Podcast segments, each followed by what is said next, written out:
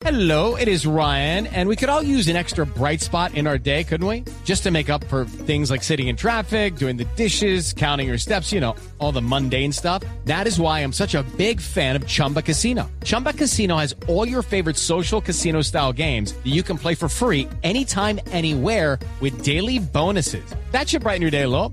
Actually, a lot. So sign up now at chumbacasino.com. That's chumbacasino.com. No purchase necessary. BGW. Void were prohibited by law. See terms and conditions. 18 plus. 11 de la mañana, 3 minutos. Yo soy María Camila Díaz. Estas son las voces y los sonidos más importantes de Colombia y el mundo. Desde el Congreso de la República cuestionaron que en el ICETEX exista un cartel de muertos vivientes, tal como lo informó Blue Radio. Aunque no justifican este tipo de actuaciones, aseguran que hoy en día los colombianos están siendo acorralados por la entidad. Diego Monroy. El senador del Polo Democrático, Jorge Enrique Robledo, reprochó y cuestionó el hecho de que exista un cartel de muertos vivientes en el ICETEX, tal y como lo reveló Blue Radio. Repudiemos a quienes así actúen, porque eso sin duda constituye un delito. Constituye un delito, pues, disfrazarse de muerto, hacerse pasar por muerto mejor para no pagar una deuda contraída. Eso es lo primero que hay que hacer, repudiar esa actitud que muestra un poco la corrupción nacional. Pero lo segundo que también habría que mirar es si no hay una actitud de negligencia del ICETEX. O sea, si el ICETEX sí ha actuado con la diligencia debida, porque se supone pues que en una institución de ese corte pues no le van, digamos, eh, creyendo a cualquiera que dice cualquier cosa, sino que tiene que haber un mínimo de auditoría que de alguna parte eh, indique que la información que se está dando es cierta. El senador del Pueblo Democrático dijo que aunque no justifica este tipo de delitos, en la actualidad los colombianos que estuvieron con esos créditos están arrinconados por la entidad y como una medida desesperada cometen este tipo de delitos. Diego Fernando Monroy, Blue Radio. 11 de la mañana, 5 minutos. Diego, gracias. En hospitales de Popayán están eh, re- siendo recuperados la totalidad de heridos que dejó el accidente de tránsito que se registró sobre la vía panamericana. Freddy Calvache. Entre tanto, las autoridades de tránsito continúan con las investigaciones para establecer las causas que originaron este accidente que dejó a 22 personas heridas. Testigos de los hechos relataron lo que ocurrió en ese sitio de la vía panamericana entre Popayán y Cali. Supuestamente el camión se quedó sin, sin dirección y cogió a, a la Espero Palmira y la embistió. La subió casi al barranco. Ahí se hubieron heridos y graves. Claro.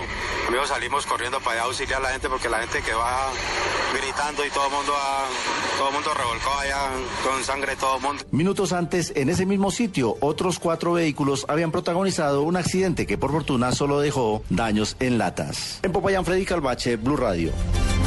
Freddy, gracias. En el marco de un encuentro en Armenia organizado por la Unidad Nacional de Reparación Integral de Víctimas del Conflicto, se conoció de casos de reclutamiento de niños indígenas en el Baupés para las filas de la guerrilla. Juan Pablo Díaz.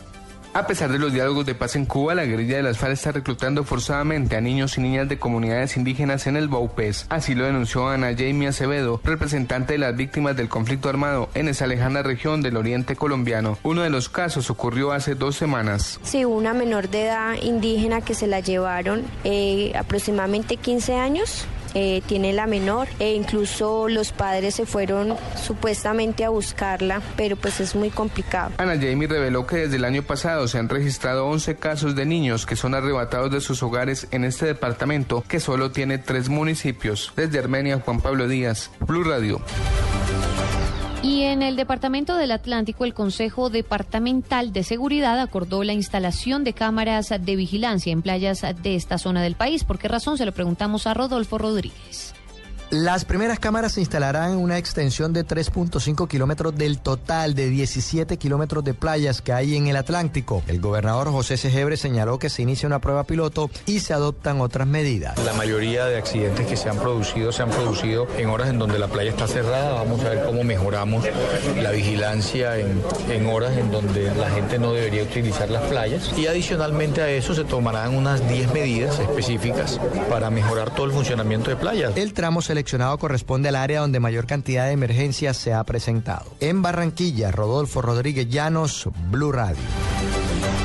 Y positivamente terminó en la zona centro-sur del departamento de Caldas la semana de la prevención del embarazo en adolescentes. Cerca de 3.000 estudiantes hicieron parte de la campaña Tú decides, José Fernando Berrío. Las estrategias las aplicó la oficina de la primera dama de Manizales a través de espacios académicos en los que participaron centenares de estudiantes de colegios y fundaciones de los municipios de Palestina, Chinchiná y de la capital de Caldas. El tema central, la sexualidad responsable. Programas que dejaron balance positivo, indicó Juliana Londoño, primera gestora. Conversando con todos estos jóvenes sobre este anhelo que tienen tristemente de ser papás en la adolescencia, incluso de casarse a los 15, 16 años y conformarse a su familia. Estamos tratando de convertir a los jóvenes como a los soñadores de familia, pero a largo plazo. El concurso Tú participas, tú decides hizo parte del cierre de la Semana de la Prevención con muestras de baile, teatro y la presentación del grupo Pasabordo. En Manizales, José Fernando Berrío Becerra, Blue Radio. Noticias contra reloj en Blue Radio.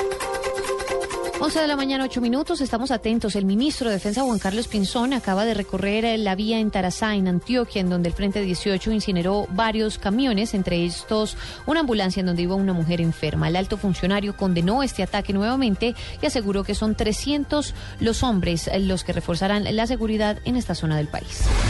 Noticia en desarrollo, el gobierno venezolano aclaró hoy que el insuscitado movimiento de tanques que se registró eh, por la mañana en los alrededores del Palacio Presidencial y otras calles de Caracas se debe a una filmación de una película.